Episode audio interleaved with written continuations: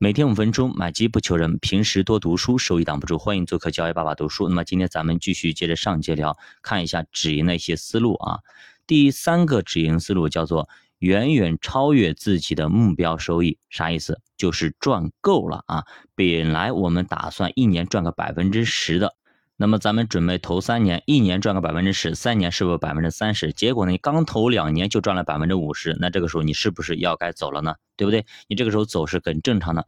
本来你三年才打算赚百分之三十，你两年就赚了百分之五十，是不是该走？走吗？对不对？我赚到了我就该走。如果你不走，那么最起码应应该降低你的仓位。我说实话，这个时候我就建议你走。为什么这样子？我达到目标了，我为啥不走？我还要等这里吗？是不是？比方说你二零一九年、二零二二年达到目标了，你还不走，你非要再等一等，你等二零二一年、二零二二年，等到现在怎么个样子？你本来赚的都赔进去了，甚至还赔了本金，是不是是这样子？所以说我建议大家该走就走，这叫策略。你走完之后，你再做下一个策略嘛，对不对？这不不能够混为一谈。如果你老是混为一谈，我告诉你，永远都不止盈，那么你永远就待在市场里，你永远就是过过山车嘛，是不是这样子？所以说一码归一码，一套逻辑一个策略执行完毕之后就该走，然后呢再再走下一个。那下一个有可能错了，但上一个是对了。是不是这样子？所以说我们不能够永远这样子。如果永远把所有策略、所有东西全部连一起，我告诉你，你永远也走不了。你永远这个钱就全放进去了。比方说我们开公司一样的，我们开公司，那么赚钱了，买设备，买设备开公司，开公司买设备，扩大生产，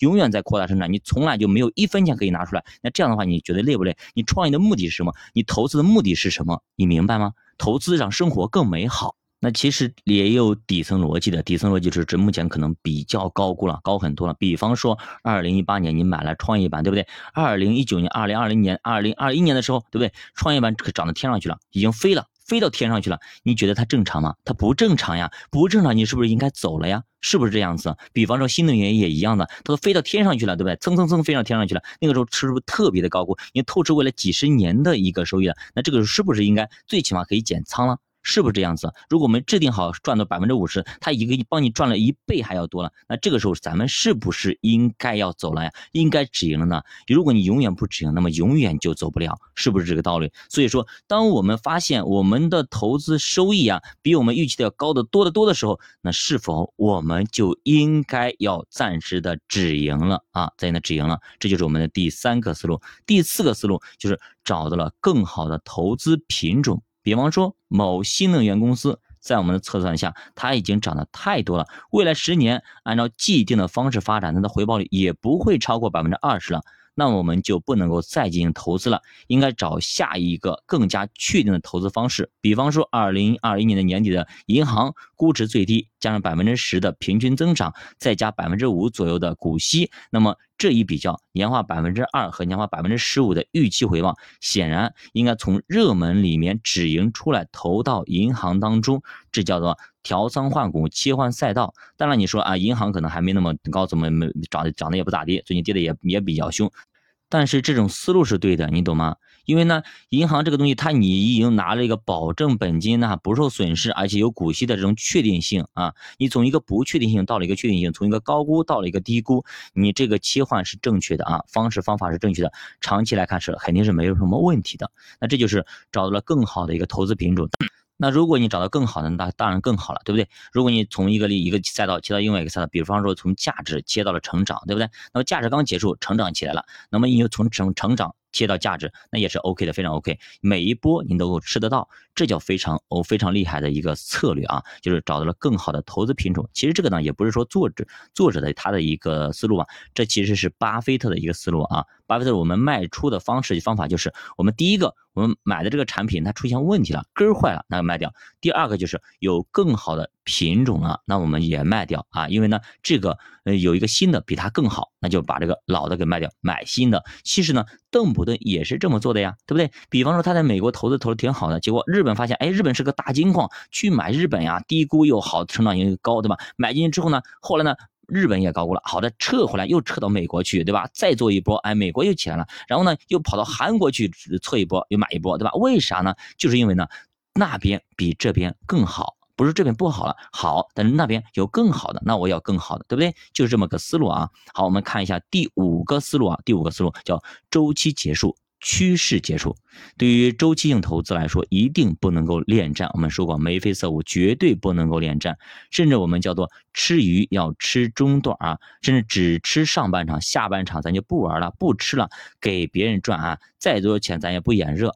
那比方说，作者他说他在做有色的时候，二零二零年拿了有色，那么涨了百分之七十左右，然后就退出去了。后面有色有一倍的涨幅，他都错过了，但是风险已经很大了。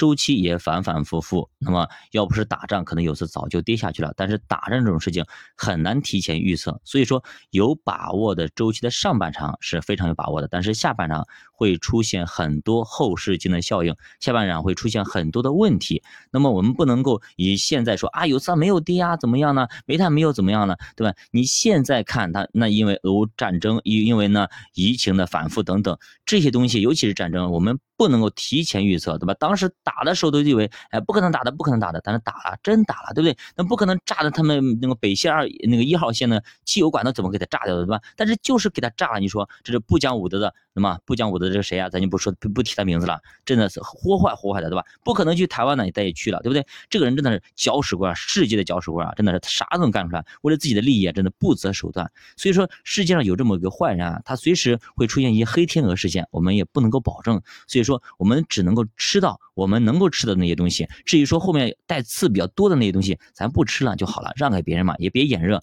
别眼馋。我告诉你，很多的朋友，我告诉你，懂都懂，但是呢，提前撤走之后，我告诉你啊，提前撤走之后，他又冲回去了，你懂吗，兄弟们？就是这样子，他已经吃完了这嗯中段吧，比如说百分之七十止盈了，止盈之后啊，他越一越看越眼馋，又别人涨了百分之五十了，又涨百分之七十，哎呦，他就赶紧冲回去，怎么你懂吗？他又把这个钱全部砸进去了，赚的钱和本金全部砸进去，结果砸进去之后呢，就直接满仓迎接暴跌啊！直接满仓迎接暴跌，这样的人比比皆是。我告诉你，比比皆是。不要以为啊，不要以为市场上七亏两没赚的，七亏的人都是傻子。我告诉你，一个比一个精，贼精贼精的，都是动了小聪明，结果呢，最后满盘皆输啊！我不希望大家这样去做，要严格执行我们的策略，把所有事情都做在前面，先考虑考虑我有多少钱，我要投多久，对吧？我要投多长时间，我能够承受的波动有多大？我要赚多少钱？我走，我遇到什么情况，我该怎么去做？提前做好，然后再去投。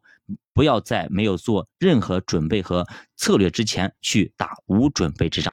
好，我们看一下最后一种第六种的一个止盈的一个思路啊，就是我们的投资标的质量变了啊，也就是基本面变化了。其实我们刚刚聊了一句，就是巴菲特的那个方法，我们投的这个东西啊，它根儿坏了啊，根儿坏了。